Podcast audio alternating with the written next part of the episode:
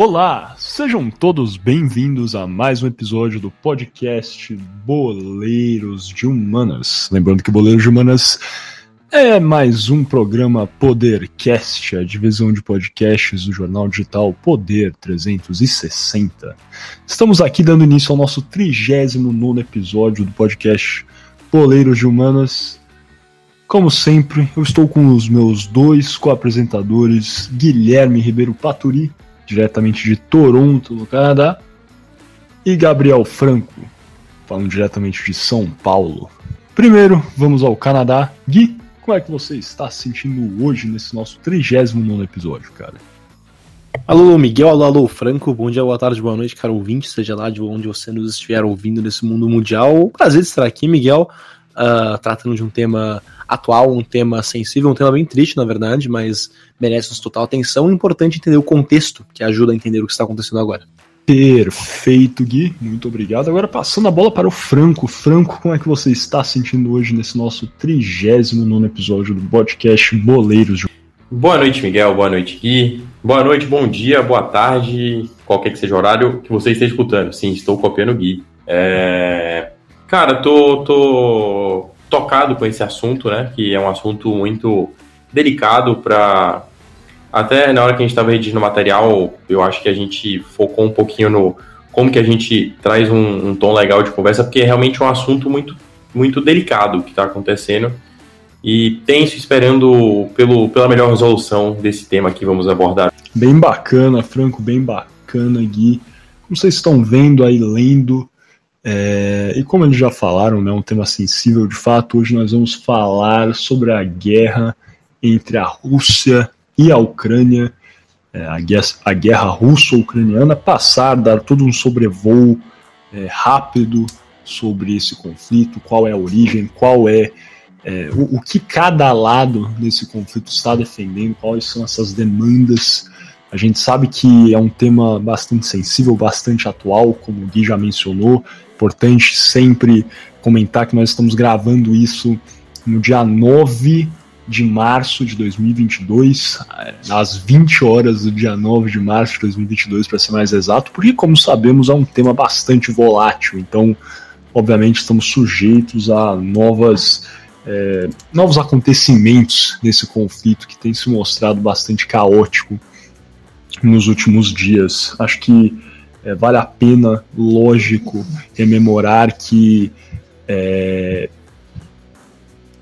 existem demandas dos dois lados. Nós estamos aqui fazendo mais um, uma análise do que qualquer coisa. Vamos passar é, com esse sobrevoo, mas por óbvio, como em qualquer conflito, seja atual ou histórico, é importante é, frisar que sempre haverá uma ou outra opinião diferente sobre o, o, que for reportado, o que for informado. Então, por isso, fica aqui a nossa o nosso pedido para que você sempre busque uma pluralidade de fontes é, de informação e de opinião sobre o tema discorrido. Alguma coisa a declarar, Franco, guia adicional? Vamos embora para o nosso primeiro bloco, o kickoff. Começamos, começamos. Vamos embora então. Perfeito. Passando então para o nosso primeiro bloco desse 39 episódio do podcast Boleiros de Humanas, o Kickoff.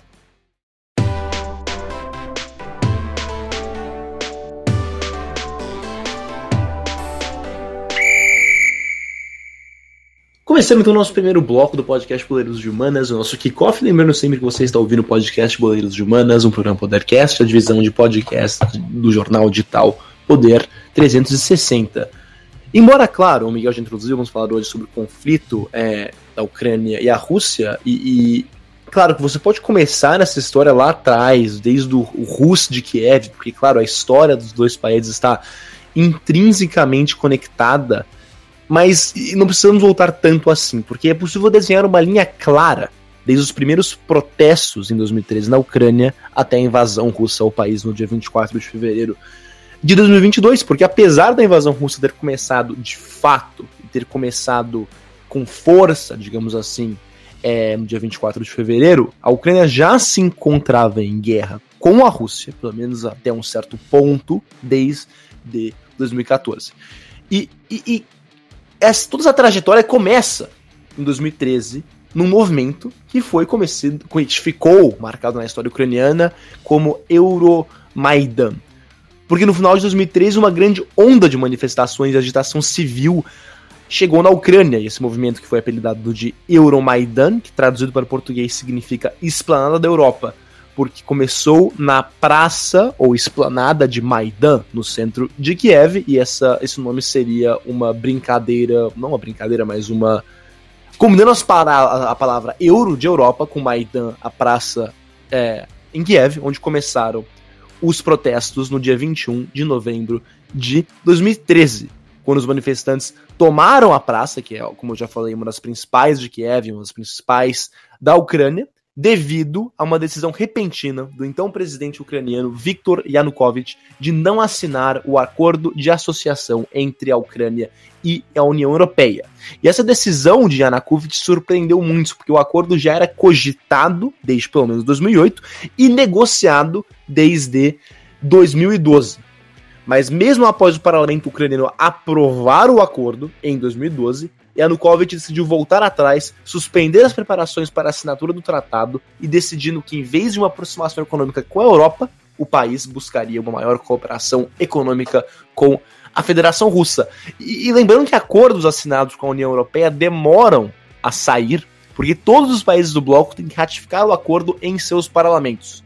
E é por isso que o acordo com a União Europeia e o Mercosul, que foi anunciado em 2019, até hoje não entrou em vigor, porque os parlamentos é, locais, os parlamentos dos países da União Europeia ainda não uh, ratificaram o acordo, e há quem diz que esse acordo jamais entrará em vigor, porque vários países, como a França, é, disseram que não irão ratificar, enquanto o Brasil não mudar sua política ambiental. Mas isso é, claro, uma, uma pequena tangente.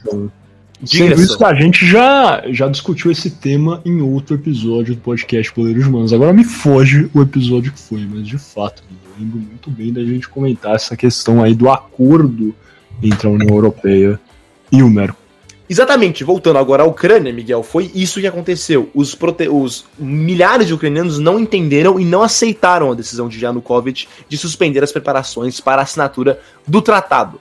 E, e é importante ressaltar que essa decisão de Yanukovych passa pela Rússia. Porque, claro, a Rússia pressionava o governo ucraniano a não seguir em frente com o acordo com a União Europeia há algum tempo. E Yanukovych, claro, aparentemente cedeu a pressão, voltando atrás e não, uh, não assinando o acordo mesmo depois de todos os parlamentos do bloco e da Ucrânia aceitarem. Então, após vários dias de protesto, a polícia da Ucrânia se tornava cada vez mais agressiva contra os manifestantes da Euromaidan. A polícia usava gás lacrimogênico e rojões para dispersar, dispersar os manifestantes, mas isso foi insuficiente e os protestos seguiram. No dia 31 de novembro, a polícia escalou ainda mais a sua violência contra os manifestantes, fazendo com que mais pessoas ainda aderissem aos protestos. Parecia que quanto mais violenta a polícia se tornava, mais pessoas iam para as ruas. E em dois finais de semana seguidos, nos dias 1 e 8 de dezembro, o número de manifestantes chegou, segundo algumas estimativas, a 800 mil pessoas nas ruas em todas as principais cidades da Ucrânia.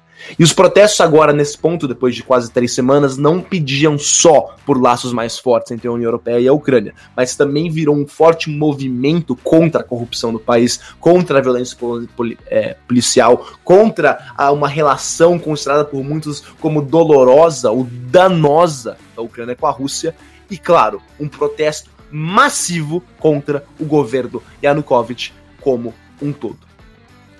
E, e assim podemos dizer que isso é um breve sobrevoo sobre os protestos do final de 2013, sobre o movimento Euromaidan. Porque agora, na virada de 2013 para 2014, a maioria dos historiadores, e ucranianos, claro, é, te diriam que a Euromaidan, apesar de continuar, entrou numa nova fase, conhecida como a Revolução da Dignidade que começou é, justamente no princípio de 2014, porque e, e, foi parcialmente casado também pela repressão policial e, e pela a, a polícia especial, as forças especiais da polícia ucraniana, a Berkut, tiveram um, um, uma grande parte nessa escalação, nessa revolução, Mas enfim, falaremos disso agora, porque no dia 18 de fevereiro, 20 mil manifestantes, ainda do, dos protestos Euromaidan, começaram uma marcha em direção ao parlamento ucraniano porque os manifestantes queriam que o parlamento restaurasse o país à Constituição de 2004, que havia sido substituída pelo governo Yanukovych em 2010 por uma nova Constituição. E o legislativo debatia justamente essa é, demanda dos manifestantes para voltar ao país à Constituição de 2004 nessa manhã do dia 18 de fevereiro. E quando os manifestantes tentaram chegar ao parlamento, a polícia tentou parar os manifestantes. E o confronto rapidamente descendeu a uma violência extrema e 20 pessoas morreram em confrontos com a polícia. Os manifestantes, entretanto, obtiveram sucesso e ocuparam diversos edifícios governamentais por todo o país. Mas mesmo assim, durante os dias 19, 20 e 21 de fevereiro de 2014, a violência continuou com cerca de mais 30 pessoas sendo mortas. Também no dia 20 de fevereiro, o parlamento, contando principalmente com a oposição ao governo Yanukovych, condenou a violência de ambos os lados e também baniu o uso de armas de fogo contra manifestantes e votou para retirar as forças armadas e policiais mobilizadas contra os manifestantes, porque o governo Yanukovych e sua polícia estavam sendo extremamente agressivos em seu uso da polícia e da Guarda Nacional Ucraniana para conter a Euromaidan. E no dia 21 de fevereiro, depois de negociações de partidos da oposição com Yanukovych, mediados por representantes da União Europeia e um observador da Federação Russa, um acordo foi firmado. Esse acordo tinha quatro cláusulas principais. A primeira, a Constituição regendo a Ucrânia voltou a ser a que existia entre 2004 e 2010. Segunda, uma reforma constitucional começaria imediatamente, buscando uma melhor divisão de poderes entre o legislativo e o executivo. Terceira, novas eleições aconteceriam até dezembro daquele ano. E quarto, um estado de emergência não seria decretado e o governo de Yanukovych não usaria, prometeria não usar força contra os manifestantes. E durante o dia 22, no dia seguinte, Yanukovych e a maioria de seus ministros deixaram Kiev logo após assinar esse acordo. O presidente teria ido para a segunda maior cidade do país, Kharkiv, enquanto alguns membros do seu gabinete deixaram o país indo para a Rússia e Bielorrússia. Um dos principais membros que fugiram foi, claro, o ministro do Interior, que foi é, responsável por autorizar violência com armas de fogo pela, por parte da polícia contra os manifestantes.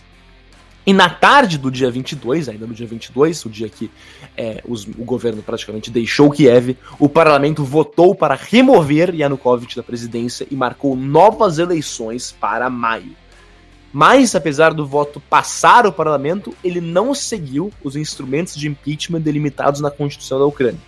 E apesar do líder da oposição, Alexandre Turchinov, ser escolhido pelo parlamento como presidente interino, isso também violou a Constituição, porque a Constituição devia, dizia que em caso de remoção do presidente, o primeiro-ministro, que à época era Serhi Arbuzov, que fazia parte do governo do partido é, Yanukovych, ele, esse primeiro-ministro, então Arbuzov, deveria ter assumido a presidência, mas não. Alexander Turchinov, líder da oposição, foi quem assumiu o governo de forma interina. Subsequentemente, Vladimir Putin não reconheceu o governo interino, chamou de, ele, Putin chamou a destituição de Yanukovych como um golpe institucional e a Federação Russa também concedeu asilo político a Yanukovych, que fugiu à Rússia depois de ser destituído pelo parlamento ucraniano. E para resumir a Revolução da, da Dignidade em números, talvez, a Revolução da Dignidade durou apenas cinco dias, para você que pensava que ia ser meses, não, foram só cinco dias, do dia 18 até o dia 23 de fevereiro, por isso que eu fiz questão de é, dizer os dias pelos acontecimentos. É, e nesses cinco, cinco dias, 108 civis perderam a vida em confrontos com a polícia e o governo Yanukovych foi derrubado. É, é uma história, a Revolução da Dignidade, Miguel, tenho certeza que você vai concordar comigo, é uma história que beira o, o absurdo, o inacreditável de que protestos iriam causar uma derrubada de governo desse, dessa maneira. E, e isso também não é traçar um paralelo, mas mostra que a força que manifestantes têm e como isso poderia ter acontecido no Brasil, se você pensar um pouco em 2013 tivemos fortes manifestações no país. Claro, não foram violentas dessa maneira, mas a Euromaidan também não começou violenta. Então, não sei. É, é, é... Não, certamente, cara, eu concordo. Acho que a principal diferença, né? É, lógico, tem várias diferenças. Se a gente for parar pra analisar realmente. Mas talvez uma das principais diferenças, assim, analisando só tirando a questão é, interna, se a gente pode declarar assim, mas pensando no, no, ponto de vista macro, a Ucrânia né, e a relação da Ucrânia com a União Europeia em si. Porque no Brasil, no caso, óbvio, a gente sabe, havia uma manifestação né, nas jornadas de 2013, como ficaram conhecidas, é, muito anticorrupção, anti-establishment, diversas né, questões, a, toda é, muita insatisfação envolvendo a Copa do Mundo de 2014, os grandes eventos, as grandes obras e o preço que isso custaria, logicamente. Mas a, a questão ucraniana, né, igual você já escreveu tão bem aqui, que tem toda uma questão é, social e econômica também, estava logicamente atrelada a esse grande grupo, né, essa associação à União Europeia. Então, por ter vários players no com, componentes internacionais, né, inter é, entre nações, na verdade, é o que torna isso ainda mais complexo. A verdade é que, lógico, o que aconteceu no Brasil teve reverberações internacionais, por óbvio, só que não envolvia necessariamente outros players, é, né, outros países, o que logicamente torna essa situação na Ucrânia ainda mais complexa. Com certeza, eu, eu concordo perfeitamente com essa análise, e claro, como se falou, tem diversas diferenças. E, e para deixar bem claro também para todos, eu falei isso para mostrar como um, um protesto massivo contra a corrupção, contra o sistema, contra tudo isso que está ali, para usar esse coloquialismo, pode causar é, diversas coisas que os manifestantes inicialmente jamais previram. É, Mas agora. E, e, logicamente, eu acho que também pode ser arguído de que, igual você comentou, acho que todos os, os eu ia falar conflitos, mas na verdade todas as manifestações, é, mesmo que pacíficas no início e em sua essência, ou talvez toda seja uma generalização é, muito forte, mas uma boa parte das manifestações históricas internacionais que sejam tem o potencial de se tornarem violentas se forem assim pressionadas pela é, força dominante no país no momento. Lógico, existem é, momentos nos quais isso não aconteceu. Podemos lembrar, obviamente, da Índia, é, do, da atuação de Mahatma Gandhi, do movimento de é, anti-violência, né, que realmente sedimentou essa ideia de manifestações pacíficas é, para conseguir uma mudança. Mas o que a gente tem observado né, no mundo é, atual é que, por mais que manifestações comecem de forma pacífica, se elas forem pressionadas por é, pelas autoridades que sejam, e, e, por diversas vezes é importante frisar isso, né? Logicamente. Eu não estou condenando os manifestantes ucranianos e nem necessariamente os manifestantes brasileiros ou tantos outros. Né? A gente está falando aqui do Brasil da Ucrânia, mas pode listar enfim, exemplos nos Estados Unidos, na França, Austrália, Nova Zelândia. O importante é frisar que, como o, o, o que tem acontecido, talvez, é realmente uma, um aumento na violência por parte das autoridades para coibir essas manifestações pacíficas. E quando isso acontece, é bem possível que é, esses esses, essas, esses protestos que inicialmente eram pacíficos se tornem rapidamente violentos. Com certeza. É, claro, a repressão policial foi um dos principais temas dos protestantes, dos manifestantes, é, que, que, que, claro, levou a uma escalada é, de ambos os lados, e que acabou é, tendo esse resultado de, de uma violência generalizada que causou no, no, na saída de Yanukovych. E, e, agora, terminando essa discussão sobre a Revolução da Dignidade, a gente pode passar para o próximo maior é, tema, maior fato que ocorreu em 2014, que não, não acabou, que foi a crise na Crimeia, que está completamente interligada com a Revolução da Dignidade.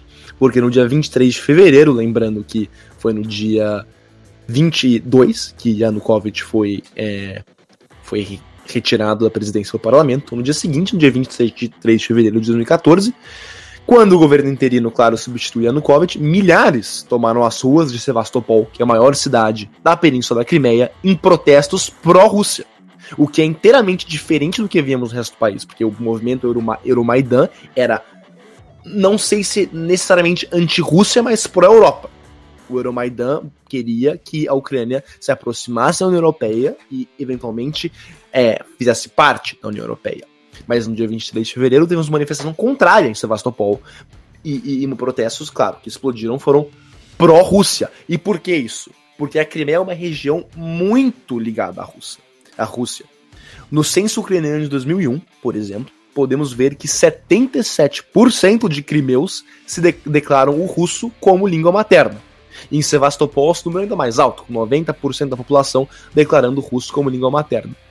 A maior parte de dos cidadãos da Crimeia, dos crimeus, tem laços muito fortes com a Rússia, porque a Crimeia, como a Ucrânia, foi por muito tempo parte da Rússia, parte do Império Russo, mas é esse a, a Crimeia é uma região mais, mais russa, podemos dizer assim, do que Kiev, com certeza. Kiev é uma região ucraniana.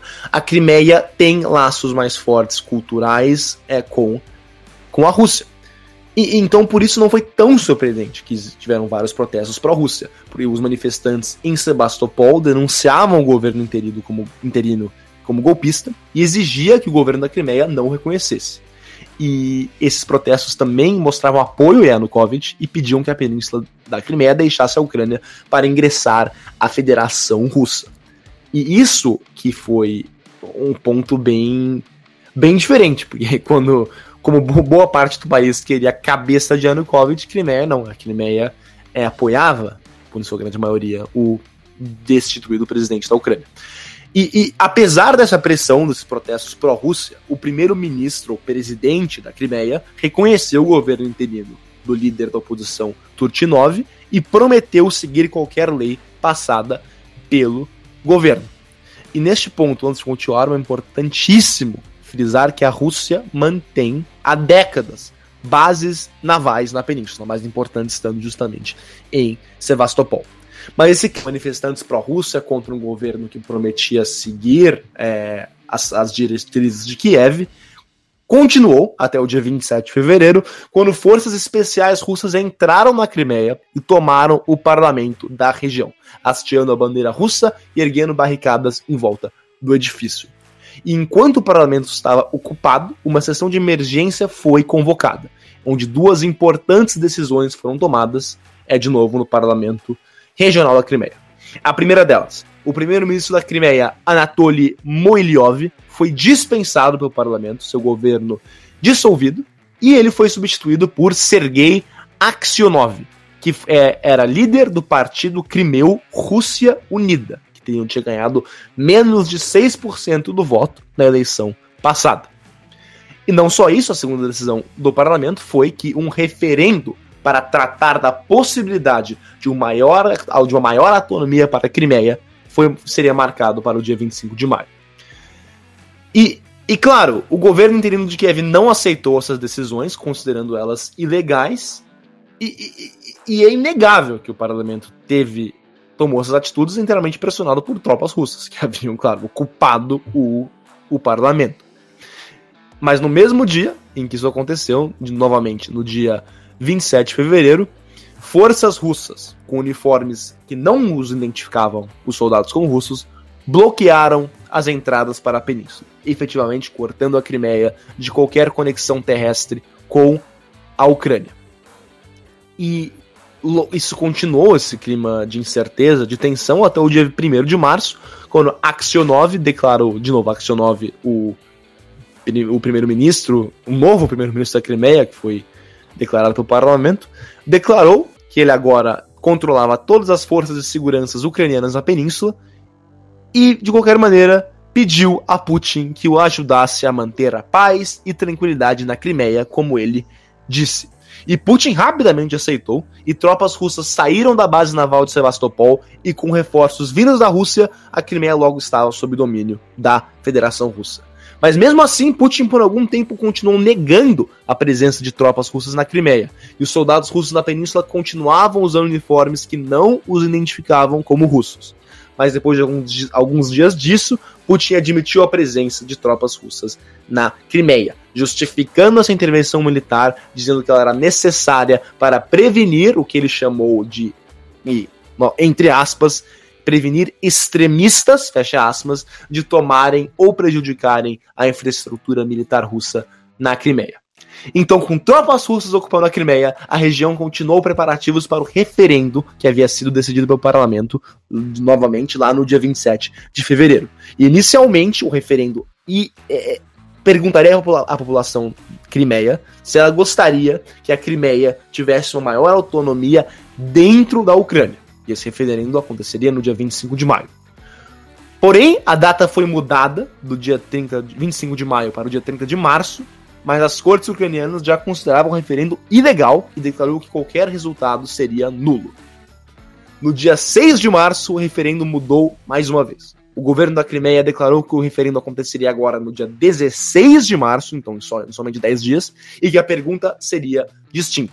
Agora, eleitores terão que escolher entre duas opções: Opção A. Você apoia a reunificação da Crimeia com a Rússia. A pessoa teria que responder sim ou não. Ou a segunda é, opção seria: você apoia a restauração da Constituição da República da Crimeia de 1992 e o status da Crimeia dentro da Ucrânia. Então, de terem que o eleitor devia, deveria escolher sim ou não. No dia 14 de março, dois dias antes do referendo, a Corte Constitucional da Ucrânia declarou que o referendo era inconstitucional e, tomando e, e pela essa decisão, o Parlamento Nacional da Ucrânia, em Kiev, formalmente dissolveu o parlamento e governo autônomo da Crimeia. Mas isso não foi o suficiente para parar o referendo.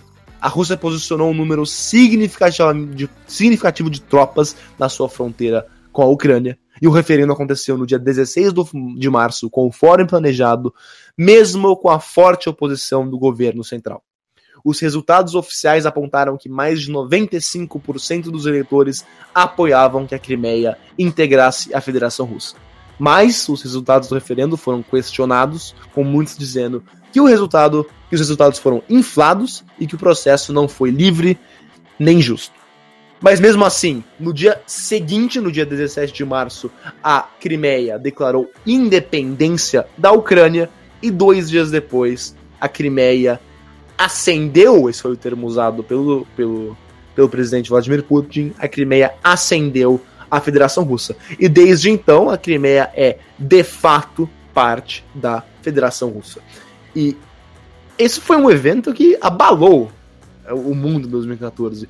Acho que chamou mais atenção até do que a própria Revolução da Dignidade. É, é, é e, de novo, até com a própria Revolução, Revolução da Dignidade, Miguel Franco, eu tenho certeza que vocês vão concordar. Isso é algo algo surpreendente, porque mostra que a Euromaidan, esse movimento tão forte a Europa, não era homogêneo. E tinham partes do país que fortemente apoiavam laços mais estreitos com a Rússia, como, claro, a Crimeia que se separou do país. E, bem, claro que pode-se dizer que o, o, referendo foi legal, que o referendo foi fraudado, só que isso não, não, não é, nega a verdade de que muitos na Crimeia são sim pró-Rússia, da mesma maneira que muitos no Donbass são pró-Rússia. Lógico, eu, eu, na verdade, Gui, e você vai concordar, acho que mais que ninguém, né? Por ser um estudante de relações internacionais, inclusive, pessoal, o Gui tá para pegar o diploma deles, hein? Daqui a pouco vamos ter realmente um bacharel em relações internacionais. Finalmente chegamos a esse ponto. Mas a verdade é que, como a gente sabe, essas questões de direito internacional, de relações internacionais, são por natureza complexas. É impossível, ah, voltando analisando o nosso país. Existem pessoas que são favoráveis a uma relação muito estreita com os Estados Unidos e outras que são favoráveis a uma relação mais estreita com a China, por exemplo. E nessa questão da Ucrânia, eu acho que é ainda mais complexa devido a, a toda a história contundente que esses dois povos partilham.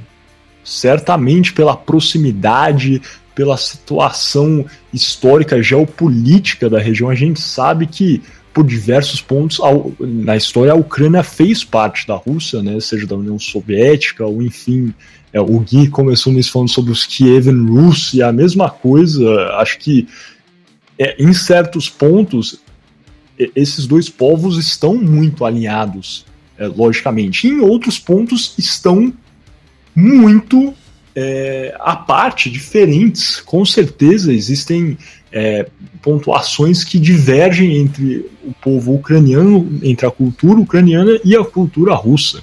Não há dúvidas quanto a isso.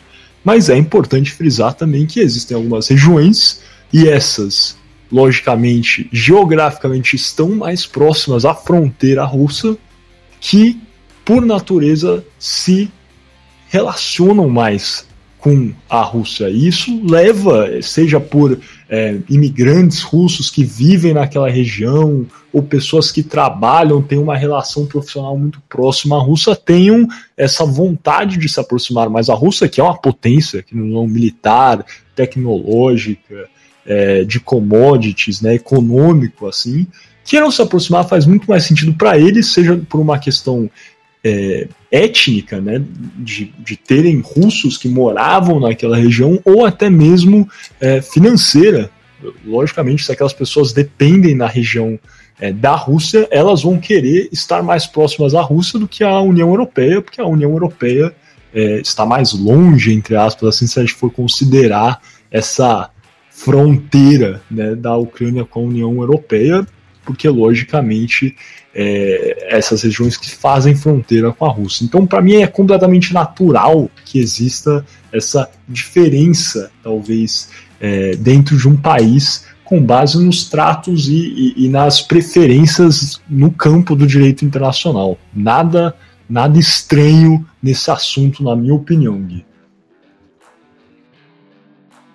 Sim, eu concordo, eu concordo perfeitamente. É, é, é, inegável, como você falou, que esses dois povos têm uma.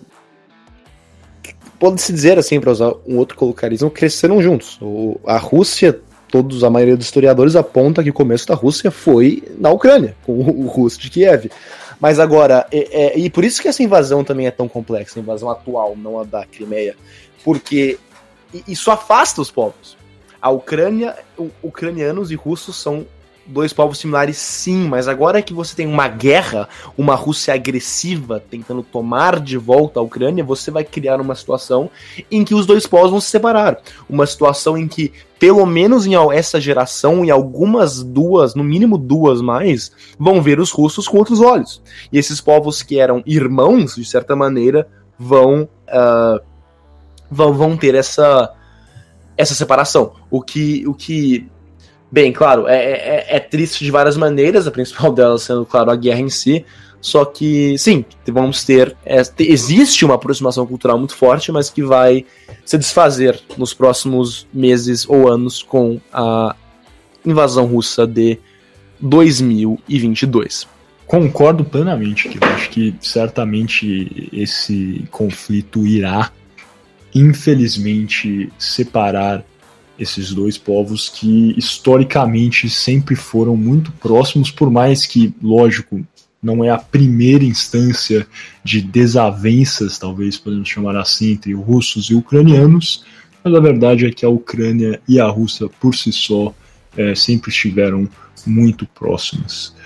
Sem mais delongas, eu acho que deu pelo nosso primeiro bloco, nosso kickoff. Vamos passando agora para o nosso segundo bloco o toco e me vou.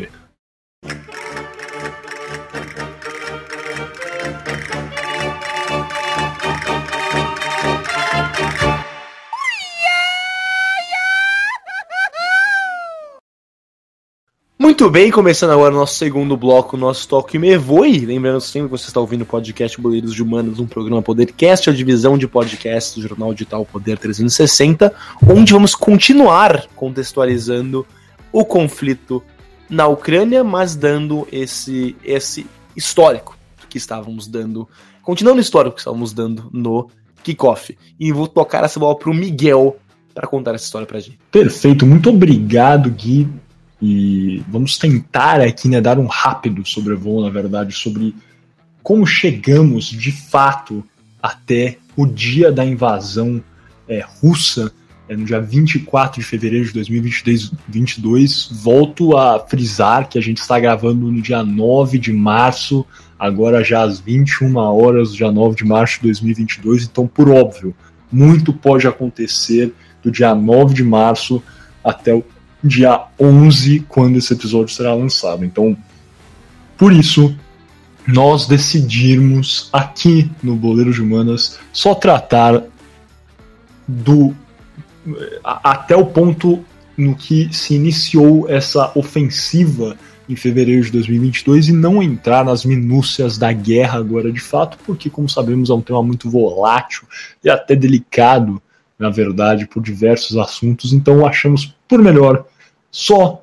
levar vocês aqui nessa exploração até o ponto da mobilização e da invasão russa à Ucrânia é, no dia 24 de fevereiro de 2022. Vocês irão lembrar aqui o Gui nos deixou no ponto no qual a Rússia tinha anexado a Crimeia efetivamente no dia 18 de março de 2014. E a verdade é que com essa grande mobilização, e, e efetivamente, né, lógico que teve toda uma, é, uma coerção, como o Gui bem demonstrou, né, nos é, parlamentos, enfim, mas por, por lógico, como o Gui já, já tinha comentado, foi uma atuação militar muito forte russa, mas também havia é, uma grande parcela da população é, da Crimeia que era favorável à Rússia e tá, até a essa inclusão da Crimeia é, dentro é, da Rússia. Nesse ponto é, em que essa, é, esse levante, talvez, de, é, de indivíduos e de grupos pró-Rússia foi com, consubstanciou essa anexação da Crimeia à Rússia, regiões no leste da Ucrânia começaram a ver uma um, um, talvez um crescimento de manifestações de grupos pró-russos e anti-governo é, ucraniano.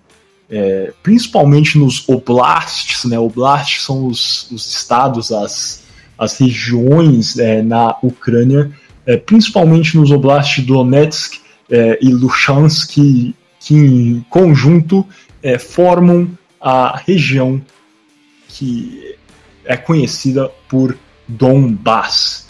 E logo em seguida, de fato, podemos chamar assim, em março de 2014, e toda essa questão aí que também vinha pipocando desse, dessa aproximação da Ucrânia como um todo à União Europeia, tivemos como se fosse uma retaliação, se podemos chamar assim, dessas regiões mais do leste é, ucraniano, pressionando por uma aproximação à Federação Russa. E a verdade é que em março de 2014, logo após essa tomada, podemos chamar, na verdade não foi uma tomada, essa anexação, né, efetivamente, a, a ação política da Crimeia à Rússia, se iniciou um conflito que ficou conhecido, né, que na verdade ainda ocorre, né, um conflito é, em andamento, é, a, a, chamada Guerra Civil no leste da Ucrânia, quando duas é, regiões, a República Popular de Donetsk e a República Popular de Lugansk, é, são repúblicas autodeclaradas, é sempre importante frisar, é, é, que esses grupos separatistas formaram essas regiões e entraram em conflito direto com a Ucrânia, buscando aí é, essa aproximação de fato com a União, com a Federação é, Russa. É bem importante frisar que esses separatistas receberam um apoio forte da Federação Russa é, de Putin, é, principalmente em agosto de 2024, nesse início dessa guerra civil, quando um comboio humanitário teria cruzado a fronteira da Ucrânia e da Rússia, levando aí pessoal, né, realmente militar e artilharia para treinar e efetivamente armar esses separatistas da República Popular de Donetsk e da República Popular de Lugansk.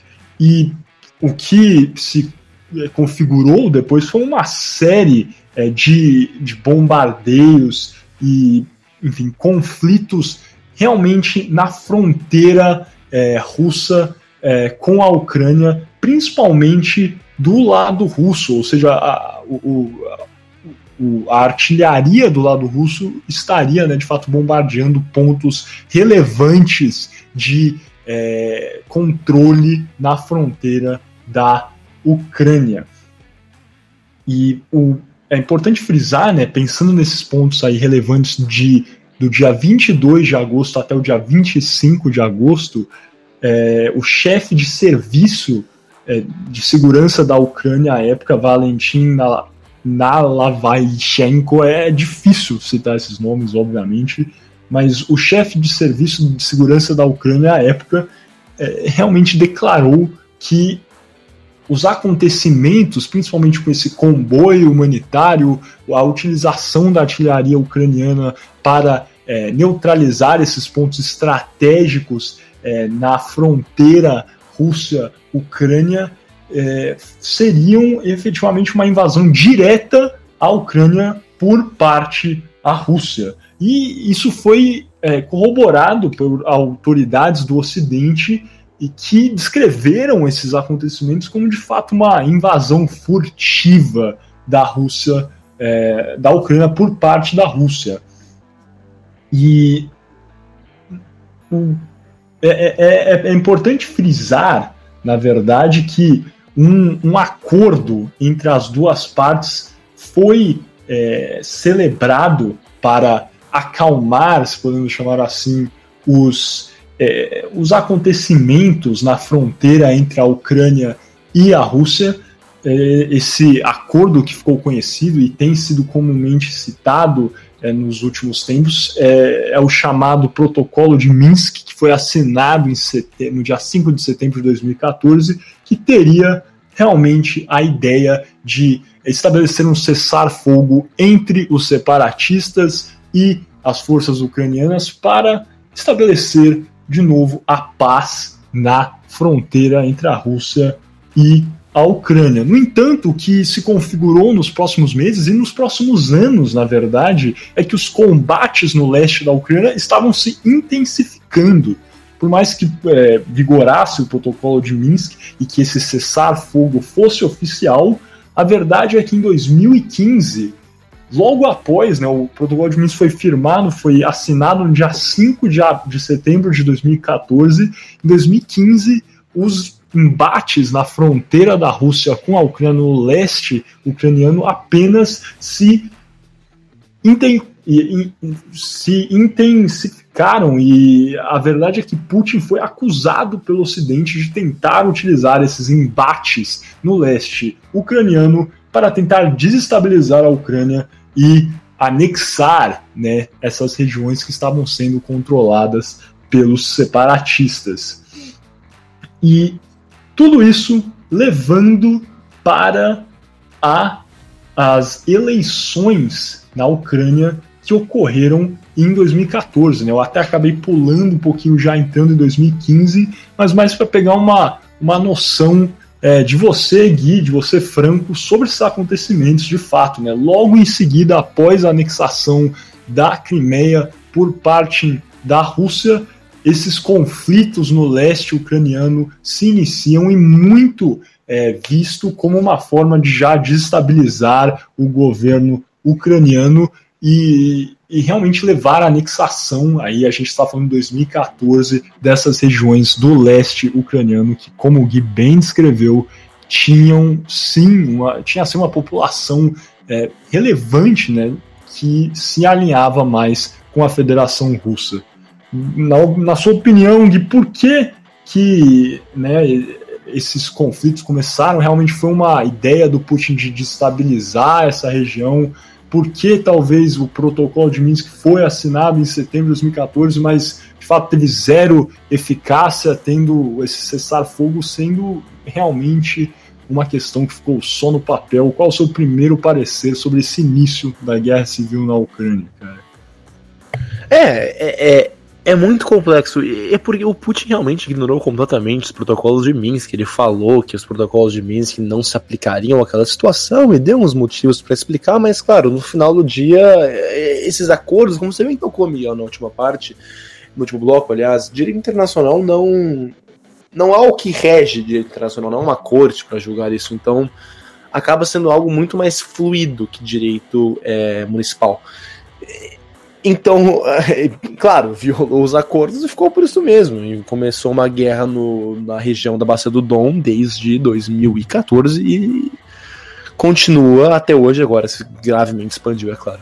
Mas o que também acho importante destacar é que a guerra no Dom começa em abril de 2014. A Crimeia é anexada pela, é pela Rússia em março de 2014 e em maio de 2014 Petro Poroshenko é eleito novo presidente da Ucrânia. E já assume com uma crise absurda no país, o que é bem importante e, e, e ressaltar porque se nota como o, o governo temporário do Chukhinov é, saiu e entrou Poroshenko, mas ainda com muitos incêndios a se apagar, porque a, o legado da Euromaidan, do, da destituição do, Yunako, do Yanukovych foi realmente bastante difícil e foi o que realmente levou à, situação que estamos vendo hoje. É, com certeza, né? E a eleição aí que você já tocou era o próximo ponto, já tinha até é, começado a, a talvez apresentar esse ponto, né? Que ocorreu no dia 25 de maio de 2014, ocorre numa época de grande crise, né? Com certeza, quando Petro Poroshenko assume é, a presidência da Ucrânia, ele promete, né, faz como campanha que não irá desistir da Crimeia, que também será é, terá uma resposta é, boa para essa crise no leste ucraniano, mas a verdade é que, na minha opinião, Gui, o, tendo, tendo em vista já esse, esse panorama bastante conturbado nas, na, na política ucraniana, o, Putin viu aí o que ele precisava fazer para continuar a desestabilizar a política é, ucraniana, sabendo que a, ele não havia mais o controle é, geral sobre o que acontecia em Kiev, ele formou talvez um panorama para sempre deixar os seus oponentes em aperto. E acho que ele faz isso muito bem ao lançar talvez essas é, campanhas já nessa época de transição. Ele não podia permitir que a oposição é, e, a, e esses grupos que estavam se distanciando de Moscou tivessem um segundo sequer de paz. Exatamente, é uma estratégia, é, como você falou, é, horrível, mas inteligente, é, pragmática do Putin de não deixar os oponentes respirarem. Acho que você colocou muito bem, Miguel. Posso aproveitar só um, só um tópico aqui rapidão? Que eu acho que vale até a gente comentar, né? Visto que, querendo ou não, a gente fala muito, muito sobre esporte, só uma curiosidade, né? Que o. Que, que a Ucrânia ela tem o seu principal time, que é o Shakhtar Donetsk, que joga na região de Donbas, que é a região que está sendo citada pelo, pelo Gui pelo Miguel, é, que foi onde se deu o, os primórdios da guerra. É, a Dombas Arena foi construída, se não me engano, para a Eurocopa de 2012, que foi sediada entre Polônia e Ucrânia. E o Shakhtar Donetsk, ele não conseguia, ele, ele não consegue jogar em sua própria casa desde 2014, se não me engano, direito, né, uma temporada direito. É, o estádio ele foi bombardeado durante a guerra algumas vezes e ex-atletas brasileiros, na verdade, atletas brasileiros e ex-atletas brasileiros do Shakhtar Donetsk, eles já falaram que não era tão legal assim você viver na cidade de Donetsk e que a maioria dos brasileiros que moravam e disputavam competições esportivas dentro do, da Ucrânia viviam para o leste, que é o, o, o leste é a, é, é, a região onde, se eu não me engano, você tem a maior concentração de ucranianos em si. E o, e o Oeste é. Ou é o contrário, eu tô, eu tô fazendo confusão. Mas assim, é, eles viviam na parte onde tinha a maior, maioria ucraniana. E a maioria russa era a parte que não era tão legal de se morar, porque é, você tinha muitos conflitos por si só, de tentativas de, de anexação desse território desde 2012, desde 2014, com, com, a, com o começo da Guerra de Domas, mas desde 2012 já existiam ações separatistas pró-Rússia em, algum, em algumas províncias. É, tem, uma, tem, um, tem um jogador que é o Marlos. O Marlos ele foi jogador do São Paulo e, e, ele morou não, não somente em Donetsk, ele morava em outra cidade e ele é um cara que ele é naturalizado ucraniano, assim como o Júnior Moraes. E ele, desde o princípio, ele já sabia que não era adequado morar por essa região, porque ele mora na Ucrânia, se não me engano, desde 2010.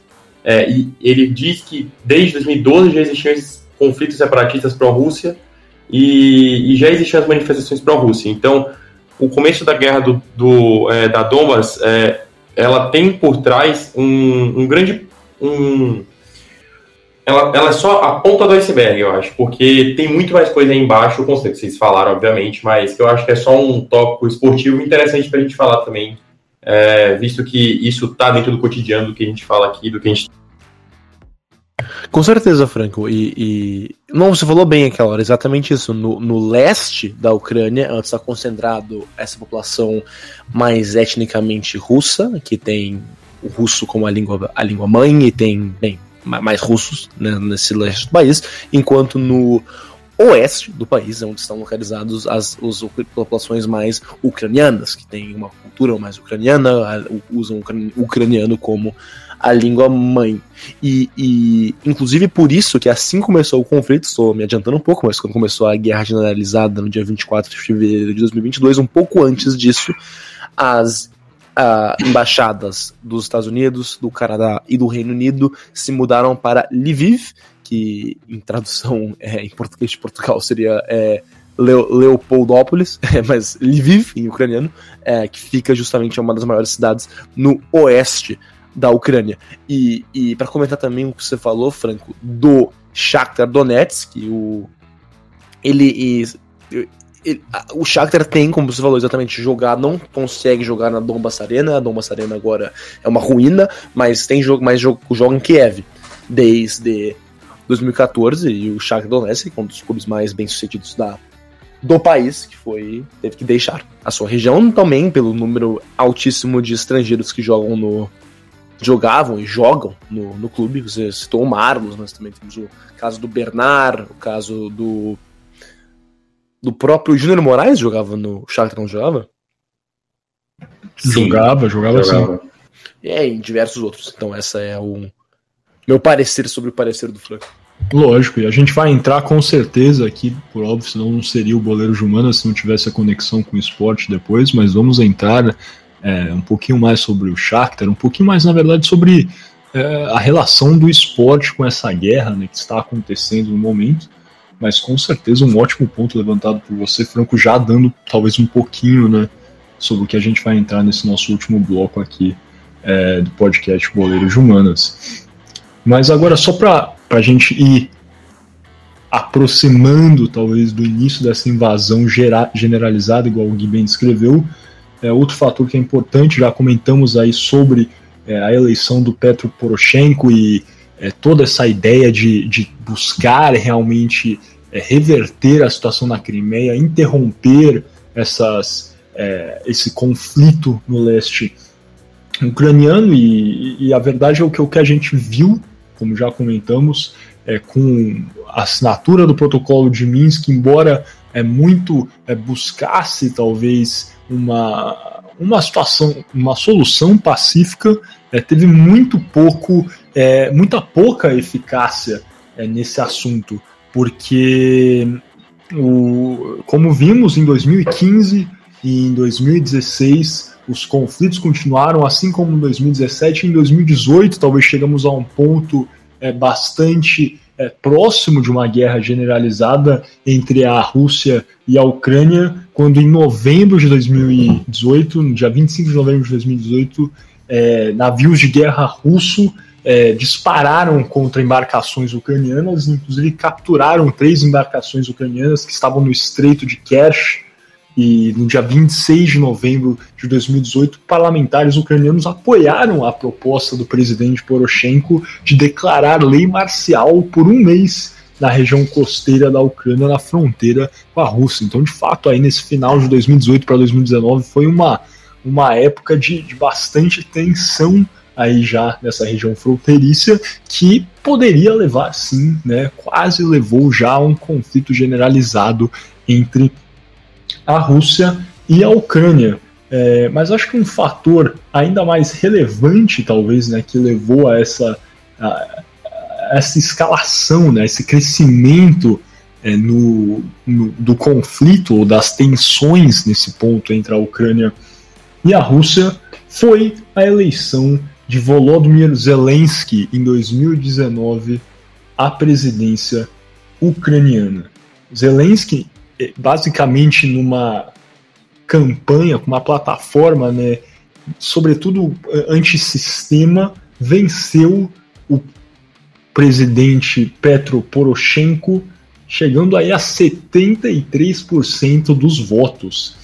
E ele conseguiu também uma vitória é, simplesmente esmagadora é, nas eleições antecipadas é, que ele buscou no legislativo, ou seja, Zelensky tinha, né, né, é importante frisar que após garantir é, o, o, posto de presidente é, na Ucrânia é, no dia 21 de abril, logo em seguida, aproveitando esse rápido, né, esse bom momento da sua plataforma, ele instaura essas é, eleições antecipadas que ocorreram é, em julho de 2019, ou seja, a, apenas alguns meses depois de ser eleito, ele já é, provoca as eleições antecipadas e também garante uma esmagadora é, maioria no legislativo, tendo aí o governo é, e em si a população do seu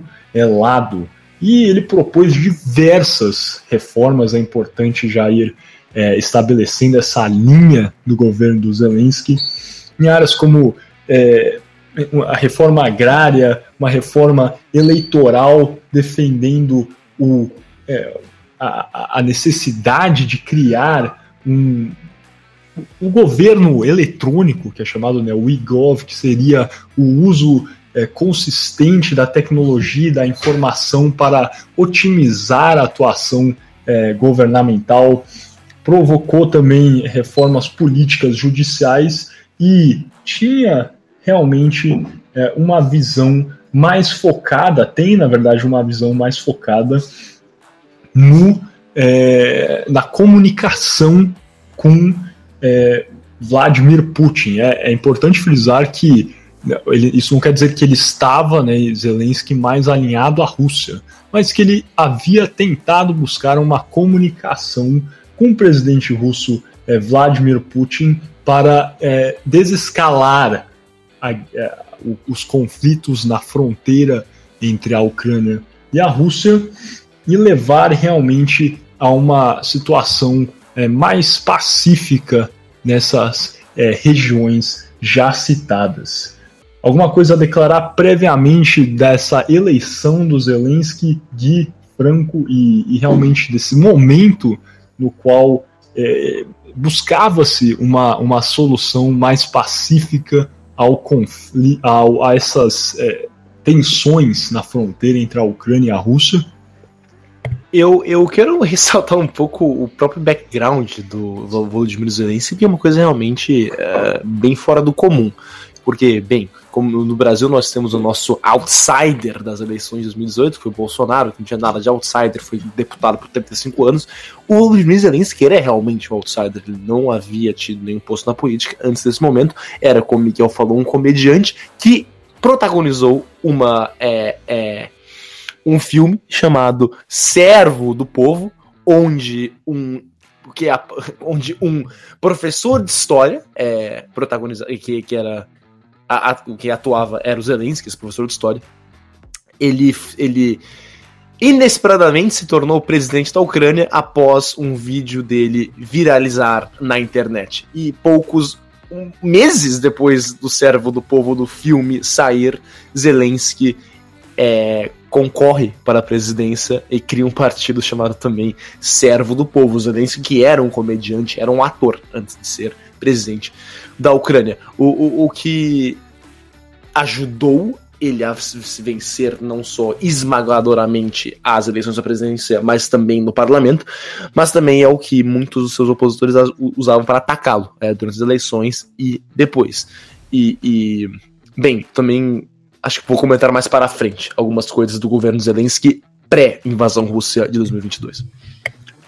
Perfeito, e acho que muito bem tocado nesse ponto, né, nesse background do Zelensky como um outsider é, de verdade.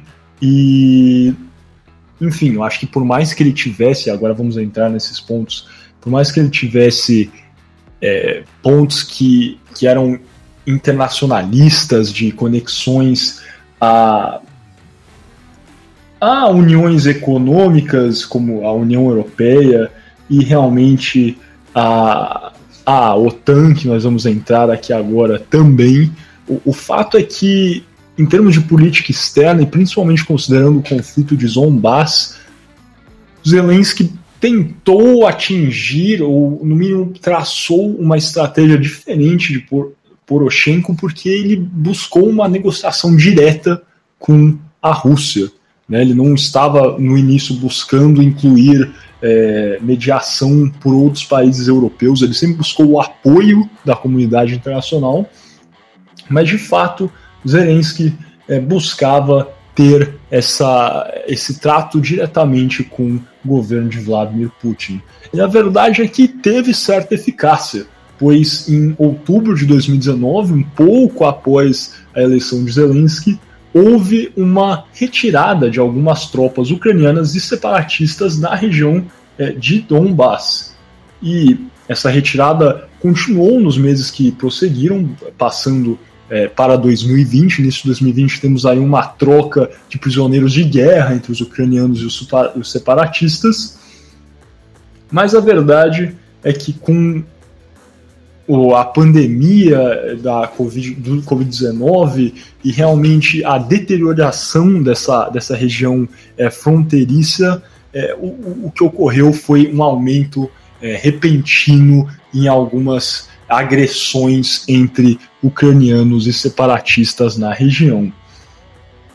Em julho de 2020, houve uma nova tentativa, uma nova é, o, o, é, ronda de negociações que levou a mais um cessar-fogo, esse sendo a, o 29 cessar-fogo declarado no conflito em Donbass.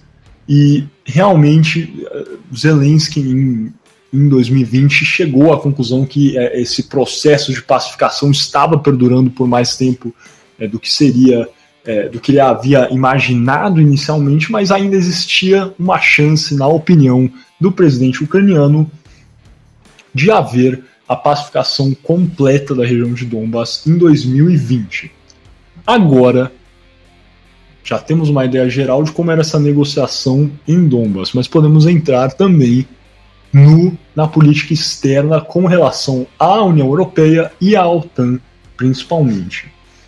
Falando agora, vamos falar primeiro da União Europeia. Em, em fevereiro de 2019, é, a Constituição da Ucrânia recebeu uma emenda que possibilitava a entrada, né, o ingresso da, União Europeia, da Ucrânia na União Europeia e na Organização do Tratado do Atlântico Norte, vulgo OTAN ou NATO, né, NATO em inglês, com é, a intenção de defender objetivos estratégicos. Isso, por óbvio, não dizia que a Ucrânia fazia parte da OTAN e nem da União Europeia, mas apenas permitia, de fato, que a Ucrânia ingressasse nesses dois grupos. É verdade que a União, a, a, entrada da Ucrânia à União Europeia sempre foi considerada. Né? A gente via isso no passado. Todo essa, é, talvez essa crise tenha se iniciado, aliás, com certeza se iniciou também pela demanda pública da entrada dessa aproximação da Ucrânia com a União Europeia. mas é verdade, era sempre algo considerado talvez a mais longo prazo.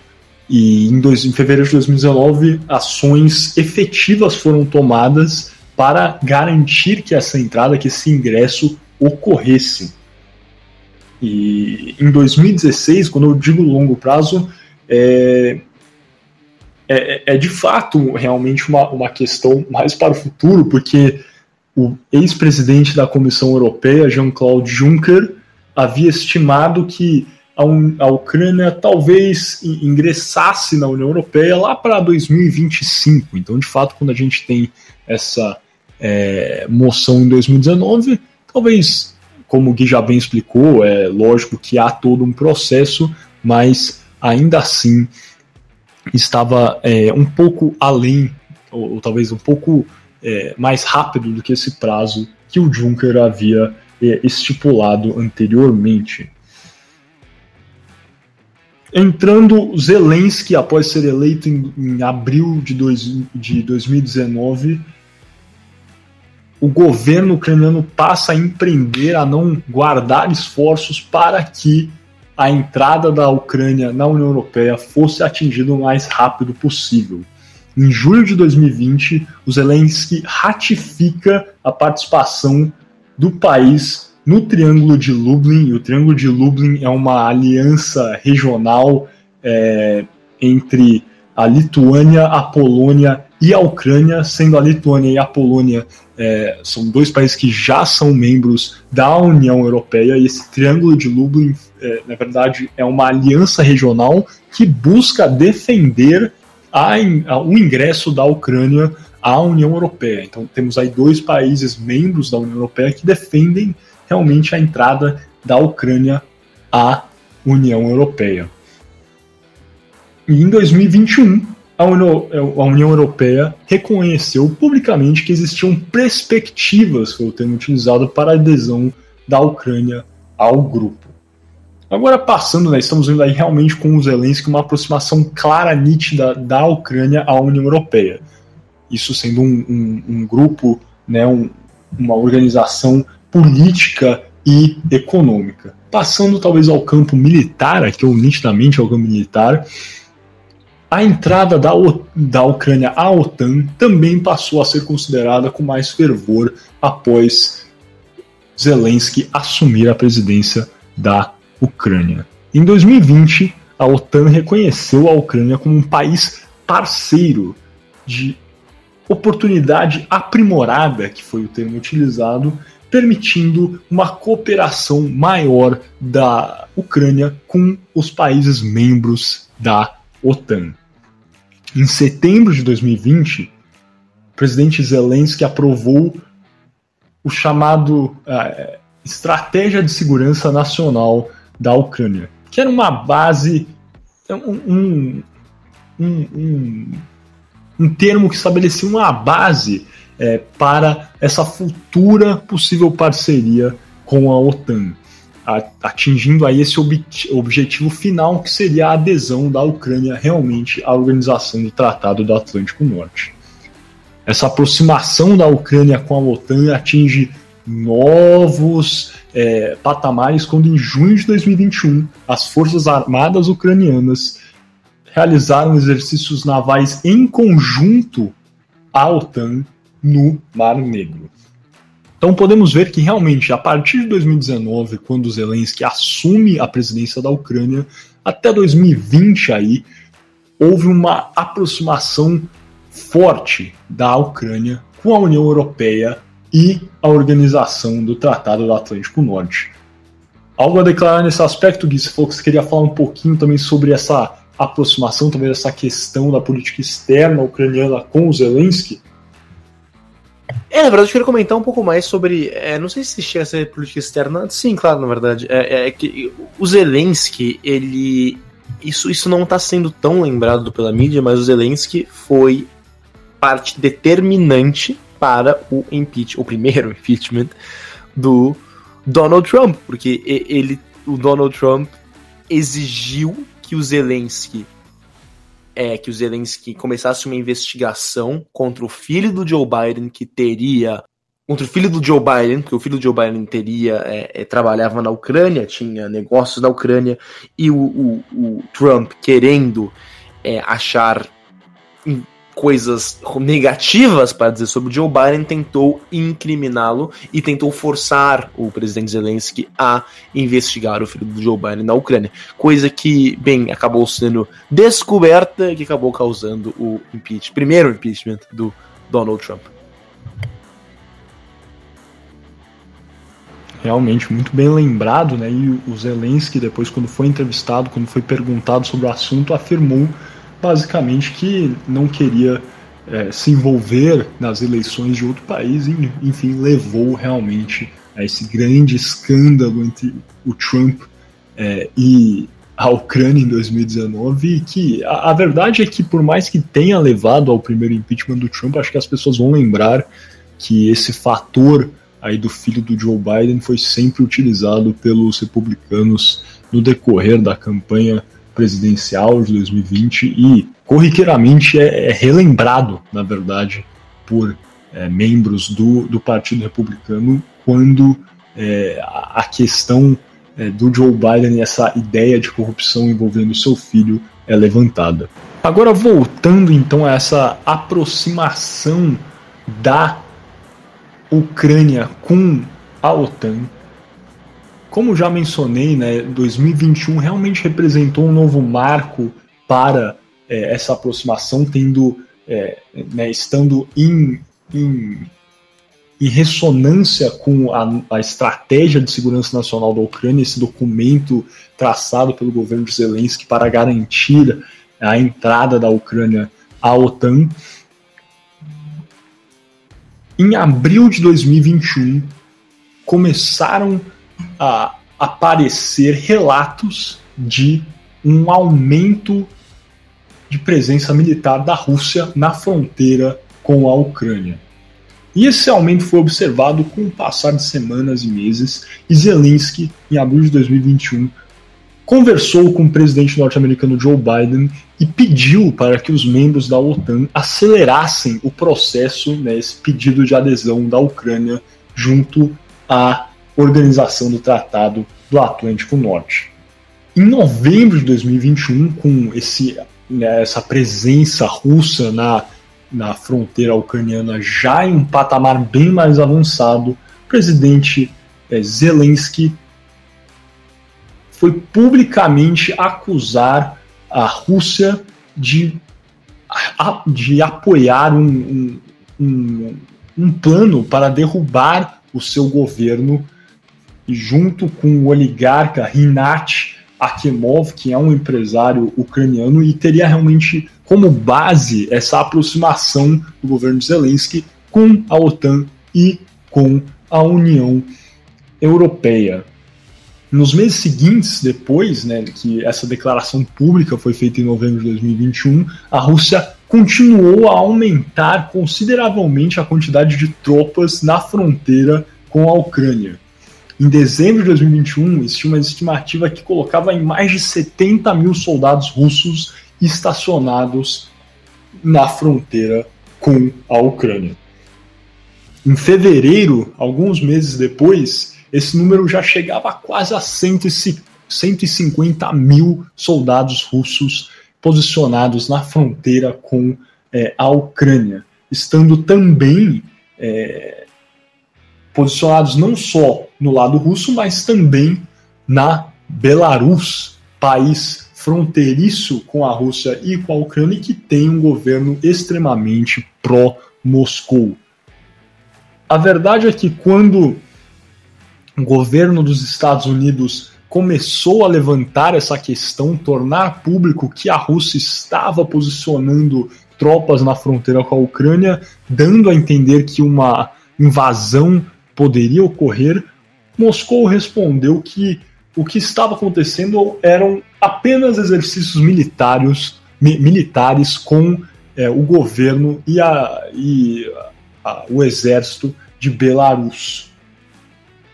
Em janeiro de 2022, voltando um pouquinho, Zelensky tentou acalmar os ânimos, deixando claro que a população ucraniana não deveria entrar em pânico e apelou para todos, incluindo aí os meios de comunicação ucranianos, que não utilizassem é, métodos de histeria em massa, que ele chamava, né, que realmente seria um absurdo, talvez, considerar que uma invasão russa ocorresse nos próximos é, meses. O presidente também pediu ao Ocidente que não criasse um pânico generalizado em seu país é, em respeito, com respeito a essa possível invasão russa, acrescentando que os constantes avisos de uma ameaça né, iminente de invasão estava colocando em risco a economia ucraniana. A verdade, no entanto, é que em fevereiro de 2022, os Estados Unidos deixou claro a situação na fronteira entre a Rússia e a Ucrânia, que uma invasão estava apenas dias ou horas de acontecer e, e demandou que todos os cidadãos norte-americanos que estivessem no país se retirassem imediatamente. A verdade é que nas primeiras horas de 2020, de 24 de fevereiro de 2022, Zelensky gravou um discurso aos cidadãos da Ucrânia e da Rússia, falando em partes do discurso em russo e apelando para que os russos pressionassem a liderança de seu país para evitarem essa guerra. Refutou qualquer acusação feita de que neonazistas estavam presentes no governo ucraniano e realmente deixou claro nesse discurso que não havia nenhuma intenção por parte de Kiev de atacar a região de Donbas, que a posição oficial do governo de Zelensky era de pacificar essa região. No entanto, pouco após essa declaração pública de Zelensky, Putin anunciou que a Rússia estava iniciando uma operação militar especial em Donbass. E o que se consubstanciou foi de fato o início dessa invasão russa que perdura até o dia de hoje, 9 de março de 2022 algo a adicionar, Gui, Franco, sobre este momento que vivemos, sobre o que levou a essa escalada militar na fronteira entre a Ucrânia e a Rússia e realmente talvez buscar entender mais sobre essa aproximação da Ucrânia com a OTAN, isso teria de fato contribuído para é, o início dessa guerra que nós estamos é, presenciando. Olha, amigo, eu acho que você deu. Você falou muito bem tudo, muito detalhadamente sobre todo esse processo. É, o que eu tenho a declarar que é, um, é, um, é realmente é, bem triste, bem realmente horrível, apesar do Putin ter alguns. É, enfim, estar irritado, ter problemas com a expansão da OTAN. Uma guerra não é justificada, é, não tem como dizer que que isso é aceitável. Uma guerra está invadindo e não respeitando o território soberano da Ucrânia. E, enfim, eu acho que todas as nações do mundo que condenaram essa guerra têm razão e espero somente que o Putin pare o mais rápido possível, que conversas de paz tenham frutos e de que logo mais essa terrível invasão ilegal termine. É, tem um ponto que eu lembrei, é só um ponto é, que foi muito frequente dentro dos, dos, é, dos do, na verdade, das grandes reportagens que a gente via, era que os brasileiros que estavam lá na Ucrânia, eles não conseguiram sair, assim como os, os americanos, que nem foi dito pelo Miguel. É, o que aconteceu? As fronteiras elas foram fechadas, tanto aéreas quanto terrestres, e aí é, em cima disso, eu vou citar outro exemplo de, de outro acontecimento também, é, para poder provar que essa não é a primeira vez. Inclusive, no, foi no começo da Guerra do Donbas.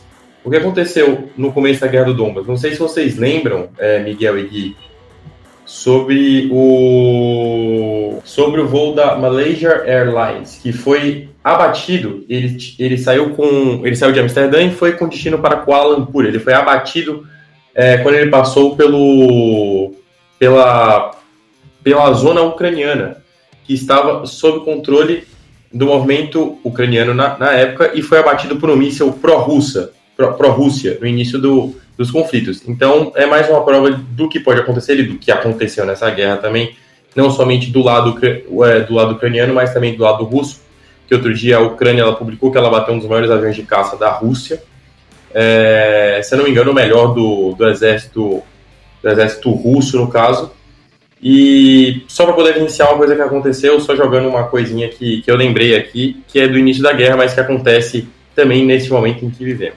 É, Franco, realmente, eu lembro bem desse caso da, da Malaysia, foi um caso realmente muito triste, e é por isso que não tem mais tráfego aéreo na Ucrânia. Antes mesmo da invasão já não tinha tráfego aéreo dentro da Ucrânia, porque tráfego aéreo, bem, é comercial, né? Porque tinham medo de outro é, caso como esse da Malaysian é, de 2014.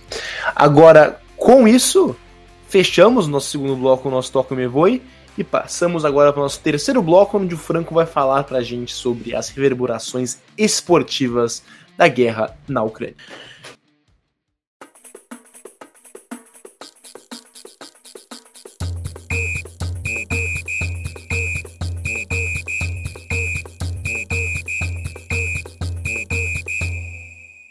Sejam bem-vindos ao Arremate. É, hoje, no caso, eu, Gabriel Franco, irei falar um pouquinho sobre como foi a reação esportiva e as sanções sofridas pela Rússia, tanto no mundo desportivo quanto no, no cenário político e no cenário econômico. É, eu gostaria apenas de lembrar que você está ouvindo o podcast Boleiro de Humanas, que é um programa Podercast, que é a divisão de podcasts do jornal digital Poder 360. Bom, é, é evidente que o mundo inteiro se compadeceu pela situação da Ucrânia. É, não só no meio político, mas também no meio esportivo. E dentro disso, dentro de todo esse compadecimento de, de povos e de pessoas individuais, é, a Rússia vem sofrendo sanções atrás de sanções e punições ditas como duras, inclusive pelo próprio general Mourão, como disse hoje, porém como justas para que se evite uma situação mais catastrófica. Bom, então o que, que seriam essas sanções justas para que se evite uma situação catastrófica? é, eu acho que vale dar um contexto do, do esquema de, de guerra que está sendo utilizado aqui. A Rússia, é, ela contornou a Ucrânia, evitando com que a Ucrânia tivesse saída pelas regiões das quais a Rússia tinha controle populacional. O que, que era o controle populacional? Foi exatamente o que a gente falou no bloco anterior, que o leste europeu ele é pró-russo em sua maioria, porque é de idioma ucraniano, então ela contornou essa, essa região, fez o, fez o cerco com soldados para que assim a Ucrânia não tivesse saída por esse lado e precisasse sair dessas terras para que a Rússia dominasse. O que é que os países, não só os países da OTAN, mas demais países e marcas e diversos outros meios estão fazendo contra essa invasão russa? É, eles estão fazendo essa política de acercamento. Alguma delas, como por exemplo a expulsão da Rússia do SWIFT, que para quem não sabe é um sistema que permite a transição rápida de dinheiro entre países que fazem parte deste acordo, SWIFT, é, é a primeira delas e é uma das mais importantes, porque ela trava com que a Rússia consiga fazer tran transações econômicas é, com outros países que não fazem parte do acordo, é, que fazem parte do acordo. Então isso acaba restringindo muito a Rússia ao dinheiro próprio, ao dinheiro interno deles. É, uma outra sanção que foi extremamente importante no meio político foi a trava de transação com o Instituto Financeiro e o congelamento dos ativos financeiros do Banco Central Russo na União Europeia. O que isso quer dizer? É, eu vou explicar um pouquinho mais à frente como que está a situação russa, mas atualmente, hoje inclusive saiu a notícia, hoje no dia 9 do 3, que a Rússia vem passando pelo maior processo inflacionário da história. Esse cerco faz com que diversos países parem de importar, de, de exportar produtos para a Rússia, e a Rússia ela não consegue pegar esses produtos e não consegue revendê-los. Então, os produtos estão em, se encontrando em escassez e cada vez mais é, a procura é maior do que a oferta, o que acaba aumentando um pouquinho a precificação dos produtos e acaba gerando um leve uma leve ação é, de, de, inflação, uma leve ação, um leve ato inflacionário dentro do território russo. Então essa transação ela é extremamente importante, eu vou explicar um pouquinho mais à frente, mas para que a Rússia ela não consiga é, reter o dinheiro que está fora. É, ela só consiga trabalhar com o capital que eles têm dentro da Rússia. Fora isso, o Departamento de, do, Tesouro, do Tesouro dos Estados Unidos também proibiu quaisquer tipo de transação com o Banco Central da Rússia, bem como o Fundo Nacional de Riqueza Russo e o Ministério de Finanças da Rússia. Então, o que é essa estratégia que estão fazendo dentro do meio político? Estão tentando cercar o capital russo. É, a Rússia ela vem sofrendo bastante com a desvalorização da sua moeda, que inclusive é, desvalorizou diversas, diversos pontos dentro do, do em comparativo ao dólar e o euro. Inclusive, essa é a maior desvalorização do, da moeda da Rússia, que é o rublo, no caso o rublo russo, é, para que a Rússia só tenha o dinheiro interno para trabalhar. E isso dificulta um pouquinho mais dentro de como que a Rússia vai, vai conseguir se revirar em cima dessas sanções. Além disso, o Tesouro Americano impôs sanções contra é, o, esse fundo de investimento direto da Rússia, assim como seu presidente, o Kirill Dmitriev, que foi citado pelo Tesouro como um conhecido aliado do presidente russo Vladimir Putin. Além de vetos políticos, o veto à exportação traz a, traz a ação de diversas marcas e também de diversos governos. Além da lista atualizada, que aqui eu vou passar algumas das principais marcas, mas está extremamente atualizada, de Airbnb, Microsoft, Google, Apple, Samsung, Spotify, PayPal, Netflix, Roku, DirecTV, Intel e AMD, Amazon, Meta e TikTok, os Estados Unidos também limitaram as exportações para a Rússia de produtos de tecnologia destinados aos setores de defesa e aeronáutica. Ou seja, estão cada vez mais diminuindo o não armamento em si russo, mas é, os suprimentos que a Rússia tem, tanto tecnológico quanto mercadológico, para o seu, para o seu povo. É, a Casa Branca declarou então que quer sufocar a importação russa de bens, de, de bens tecnológicos críticos, ou seja, deve negar as exportações de tecnologia sensível ao país, em especiais de produtos do setor de defesa, aviação e marítimo. Bom, mas como é que essas ações, é, como essas sanções elas afetam a, a Rússia? É, eu vou puxar uma explicação da professora de economia do INSPER, a Juliana Inhas, que ela deu essa declaração para a Globo, para, para o G1, é, que ela fala que as sanções elas funcionam como grandes barreiras que buscam reduzir o fluxo de comércio com parceiros da Rússia. O objetivo econômico é fazer com que a Rússia perca espaço no ambiente internacional. É, então, como assim?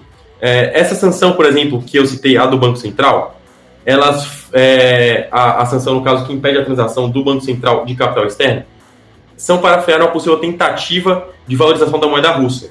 É, eu falei aqui sobre a maior desvalorização da história da moeda russa. Se eu não me engano, o rublo antigamente ele era negociado a 90 unidades de dólar.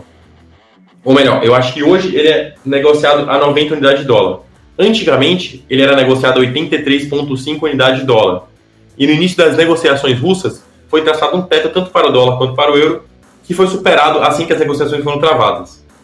É, então, a moeda russa ela, ela sofre sérios problemas, tem um sério paradigma, e o Banco Central Russo tem mais de 630 bilhões é, de dólares de reserva internacional. E com bloqueio eles não conseguem reaver esse dinheiro a fim de reerguer a sua economia.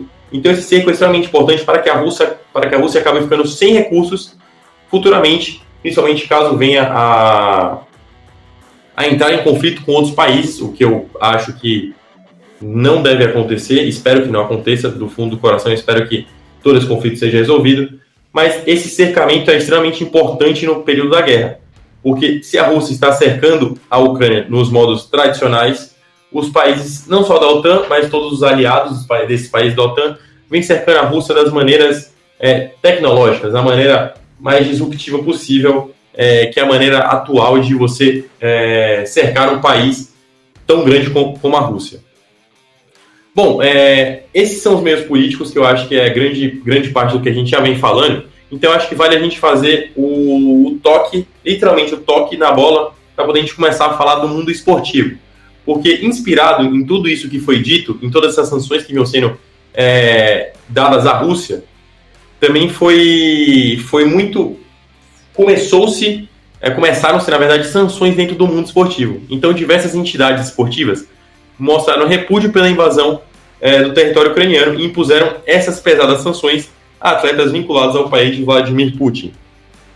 As punições elas vão desde o cancelamento de eventos à exclusão de torneios até a disputa de competições sob bandeira neutra. E aí vem muito, inclusive recomendo vocês já verem é, os episódios passados que, que, já tivemos, sobre penalidades atletas que disputam, é, que disputam competições sobre bandeiras de países que estão em conflito.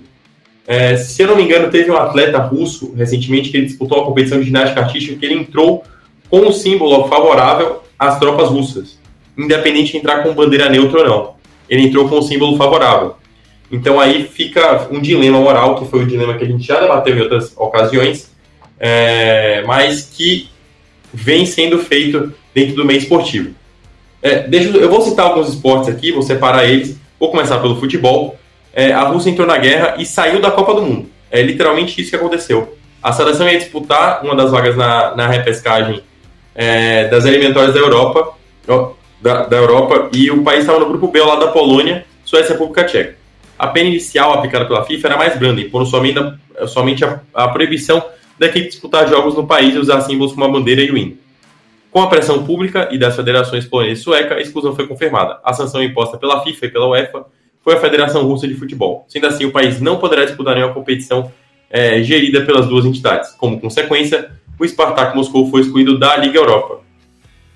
É, a seleção feminina não disputará a Eurocopa, que, é, que terá início em julho, na Inglaterra, e a UEFA também rescindiu um contrato de patrocínio entre a entidade e a Gazprom, é, que é uma gigante empresa estatal russa no, no ramo de energia e gás natural no, é, no país.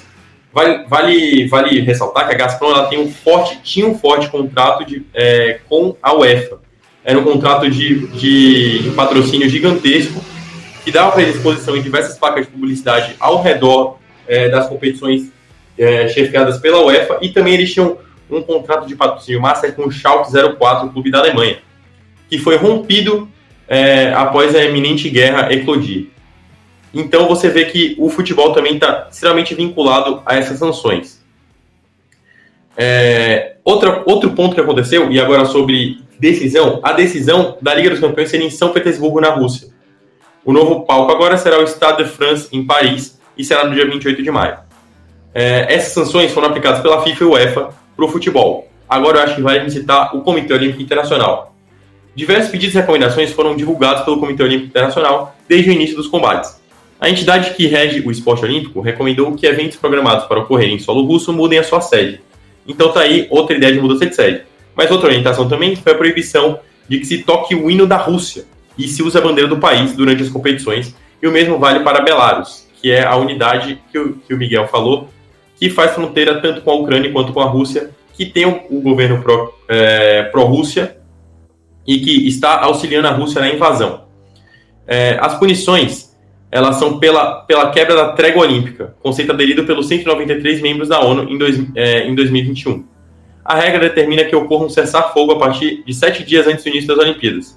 Na sexta-feira, dia 4, tem início dos Jogos Paralímpicos Inverno de Pequim, que já aconteceu, ou seja, na sexta-feira do dia 4. E atletas russos e de Belarus participar, participaram do evento normal, mas sob bandeira neutra, e eles competem pela chamada Atletas Paralímpicos Neutros. Na Fórmula 1, em uma decisão inédita, a Federação Internacional de, é, do Automóvel cancelou a disputa do GP da Rússia de 2022. E a corrida estava programada para ser disputada em setembro. Nikita Mazepin, piloto, piloto russo da Haas, poderá participar da temporada, mas sob bandeira neutra. É, no tênis, o responsável pela organização da Copa Davis, a Federação Internacional de Tênis, excluiu a Rússia e Belarus da competição. Os dois países também não poderão participar da BJK Cup, a versão feminina da Davis. É, no vôlei, a Federação Internacional mudou a sede mundial de vôlei masculino programado para começar em agosto. A entidade anunciou que a Rússia não sediará mais o evento e uma nova sede ainda está por ser definida. Seleções, times, árbitros da Rússia e de Belarus de todas as competições internacionais continentais foram excluídos de torneios de quadra, areia e neve. E por fim, atletas de Rússia e de Belarus foram suspensos pela World Athletics, que é a Federação Internacional é, de Atletas. A medida está em vigor e os atletas dos dois países não poderão disputar o Mundial Indoor em março na Sérvia. Essas foram algumas das sanções, na verdade, a maioria delas, do mea, do, dos meios esportivos que foram feitos contra a Rússia. E casadas com, a, com, com as sanções é, econômicas, você vê um grande cerceamento de lazer, economia e política dentro dessa estratégia de ataque, posso dizer ataque entre aspas, é, dos países contrários à invasão. E eu, pessoalmente, eu acho que, que é uma estratégia é, que, que ela está aberta, obviamente, a, reviravoltas do Putin. Por exemplo, hoje foi, hoje foi noticiada que o Putin ele, ele liberaria a, a pirataria dentro da Rússia, para que a Rússia conseguisse assim escapar das sanções e, e empresas russas conseguissem é, transmissão é, de, por exemplo, de, de plataformas de streaming, como a Roku. É, e aí o que acontece? Os canais estatais que eles passavam em televisões em, em acordos de streaming internacionais, eles pararam de passar. E a Rússia poderá, é, juntamente com a pirataria, voltar a ter esses temas debatidos em televisão. Então, eu queria saber, Gui, Miguel, você tem algum ponto a adicionar sobre essas sanções declaradas para a Rússia sobre os demais países, federações e confederações? Olha, eu queria declarar que eu acho que nada mais do que justo. É, da parte esportiva, por exemplo, é, você não pode esperar que jogadores se sintam confortáveis em jogando com a Rússia. O próprio Lewandowski foi às redes dizer que concordava completamente com a decisão da Federação Polonesa de não jogar contra a Rússia antes da Rússia ser excluída é, das, da repescagem da Copa do Mundo. Claro, você não pode forçar os jogadores a jogarem, porque muitos se posicionam contra a guerra, porque a, a maior parte dos países ocidentais, do país, países latino-americanos, é, que são os polos principais do futebol, claro, as Américas e a Europa, se posicionando contra o conflito. Então, primeiramente, é, é, é, na parte esportiva, principalmente do futebol, não acho nada mais do que justo. E também acho certo competições como a FIA não irem para a Rússia. Eu acho certo as instituições esportivas mostrarem que não aceitam essa ação a parte por parte da Federação Russa. E, e, em relação às sanções econômicas, eu acho elas bastante válidas, acho que deveriam ser aplicadas, mas eu não sei se elas vão ser muito efetivas. Eu tenho medo de que elas escalem a situação e façam Putin cada vez mais errático. Agora, eu acho que eu apoio as sanções, acho que tem que continuar. Eu só tenho medo de que não são efetivas o suficientes e que podem piorar a situação. É, a verdade é que eu pessoalmente não vejo outro método em que a comunidade internacional pode reagir se não com mais sanções. Essa é a verdade, porque, na minha opinião, eu acho que vocês dois vão concordar, um escalamento do conflito, incluindo tropas de outros países, realmente essa se, se a OTAN de fato colocar tropas para lutar ao lado da Ucrânia nessa guerra será catastrófico. Putin já demonstrou né, que ter é, uma ação militar seria uma declaração de guerra contra a Rússia nos, ao, ao seu ver e que ele responderia com uma força jamais vista na história da Terra, dando né, a entender e também efetivamente, né, quando ele colocou o arsenal russo nuclear em alerta, que a resposta seria catastrófica de fato. Acho que por hora é importante manter as sanções, é importante aumentar as sanções se possível, levar é, a Rússia a repensar essa atuação. Agora, com respeito às determinações da FIFA, é, de outras de outros esportes, como por exemplo você falou aí da, da FIA, da decisão da, da Haas em tirar o Nikita Mazepin, e também o, patrocina, o patrocinador da Haas, o patrocínio master da Haas era a Uralkali, que é uma empresa russa. É, todas essas decisões são tomadas por entidades privadas, né? essa é a verdade. Como sempre eu defendo aqui no Goleiro de Mano, acho que as entidades privadas podem tomar as decisões que caberem é, necessários no, no decorrer da sua atuação. Então, é, mesmo se eu discordasse das sanções, eu acho que sempre será possível uma entidade privada tomar uma decisão é, com respeito ao que ela quer passar para o seu público.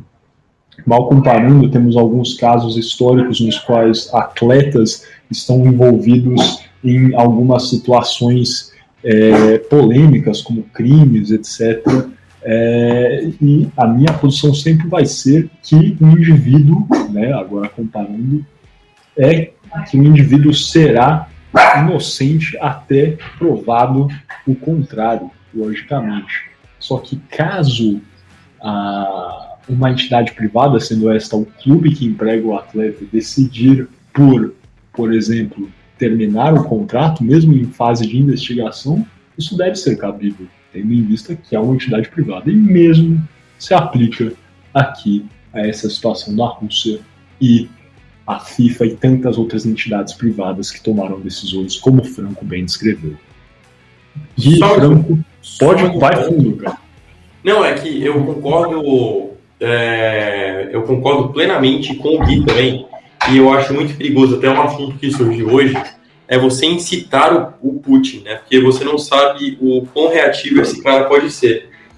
É, tem se falado muito recentemente, depois principalmente do, é, do pronunciamento de, do, do vice-primeiro-ministro da Rússia, o Alexander Novak, é, sobre o corte de gás na Europa. É, que a Rússia ela fornece cerca de 40% do, da, da energia europeia que provém do gás natural.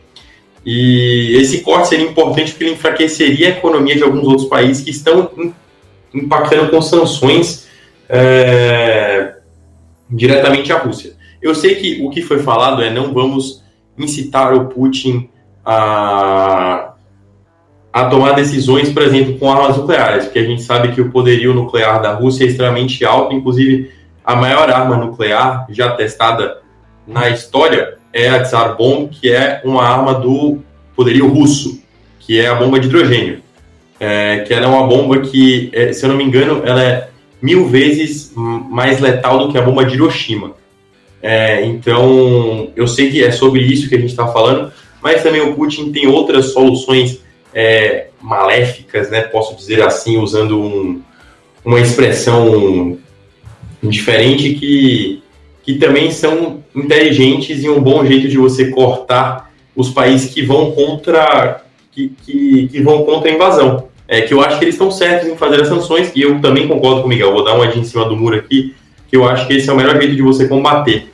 Mas eu acho que tem que ter cuidado para não extrapolar e não incitar de vez o Putin a tomar medidas descabíveis. É só esse ponto mesmo que eu queria adicionar, porque eu achei que os dois pontos que vocês falaram, eles se conectavam em regiões.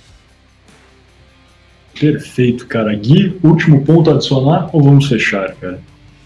Eu só quero ressaltar mais uma vez que eu concordo com você, Miguel. Eu acho que não tem outra maneira de reagir fora sanções. Sanções são, inclusive, a maneira menos reativa, digamos, que se escala menos a situação. Eu sei que o Volodymyr Zelensky tem pedido para a OTAN declarar uma zona é, de, de banir voos pela Ucrânia, mas isso seria escalar muito a situação, porque obrigaria a OTAN a abater caças é, russos, quase falei soviéticos, caças russos é, em, em, céus ucranianos, que seria, bem, uma, seria nada menos que um convite para uma guerra aberta entre a OTAN e a Federação Russa. Então, eu concordo com as sanções, acho que tem que ser aplicadas, acho que tem que ser aumentadas e expandidas, e vai fazer de tudo para que a economia russa chore até o ponto que Putin tenha que convocar seu exército de volta para casa. Não, e, e, eu só queria adicionar mais um ponto, que eu falei, obviamente, do poderio de armamento militar russo, que é extremamente eficaz, mas, é, lógico, todos temos receio de que alguma coisa aconteça, mas até para o telespectador que não está mais. É, é, que, que, não que não está mais ligado sobre o assunto, posso falar assim, né? É muito difícil que, que sejam realmente que sejam utilizadas armas nucleares e armas que estejam fora do da listagem de armas utilizáveis, né? Como por exemplo aquelas bombas de dispersão que não poderiam ser utilizadas que a Rússia já utilizou mas eu acredito que armamento nuclear é algo muito difícil, que é algo muito além. É, porque a partir do momento que você, bombarde, que você vai bombardear alguém, a pessoa vai te bombardear de volta. O que vai gerar um conflito muito desgastante e letal para os países que participarem dele. Então, o conflito nuclear, o conflito de guerra generalizada, que nem a gente já viu na Segunda Guerra Mundial e no encerramento da Segunda Guerra Mundial com as bombas de Hiroshima e Nagasaki, é algo que eu acredito que o Putin utilize mais como um gatilho para as pessoas terem medo do, da Rússia. Não sei se o Putin gostaria de utilizá-las. Eu acho que esse seria apenas o último recurso possível é, caso, por exemplo, avancem contra a Rússia. O que eu acho que ninguém vai querer fazer, porque é, os outros é, os outros responsáveis pelos países acredito que tenham que tenham mais responsabilidade, principalmente sobre o seu armamento, sobre o seu poderio, e que não querem começar uma guerra nuclear, obviamente. É, então, acho que só para poder ponderar, para as pessoas ficarem calmas e não acharem que isso é algo que facilmente acontece. Perfeito, Franco, perfeito, Gui. Agora, feitas essas duas ressalvas, acho que está na hora de fechar este episódio. Sim, este episódio hoje em respeito à situação na Ucrânia, que sabemos que é drástica, é, dramática e muito sentido. Nós não vamos ter a nossa segunda parte nesse podcast Poder de Humanas, porque é, corriqueiramente o quarto bloco, o shootout, as alternadas, tem um ar um pouco mais leve, de brincadeira. Hoje nós não vamos adotar o nosso tradicional é, decorrer nos episódios do Banheiro de Humanas, mas daqui 15 dias vamos voltar com o episódio completo, com o shootout, com as alternadas e tudo que vocês já estão acostumados. Acho que vale a pena frisar novamente que esse episódio foi gravado no dia 9 de março de 2022 e que isso de fato é um conflito bastante é, caótico, volátil e que a cada minuto está tendo é, novas é, informações e, e, e, que de fato no dia 11 de março, quando este podcast for publicado, a situação poderá estar completamente diferente. Aqui nosso pedido para que vocês de novo busquem as informações sobre a guerra na Ucrânia, de fontes muito diversificadas, fontes confiáveis, para sempre ter o acesso à melhor análise e opinião sobre essa crise no leste europeu. Muito obrigado pela sua audiência, conto com vocês, com apoio sempre e até a próxima.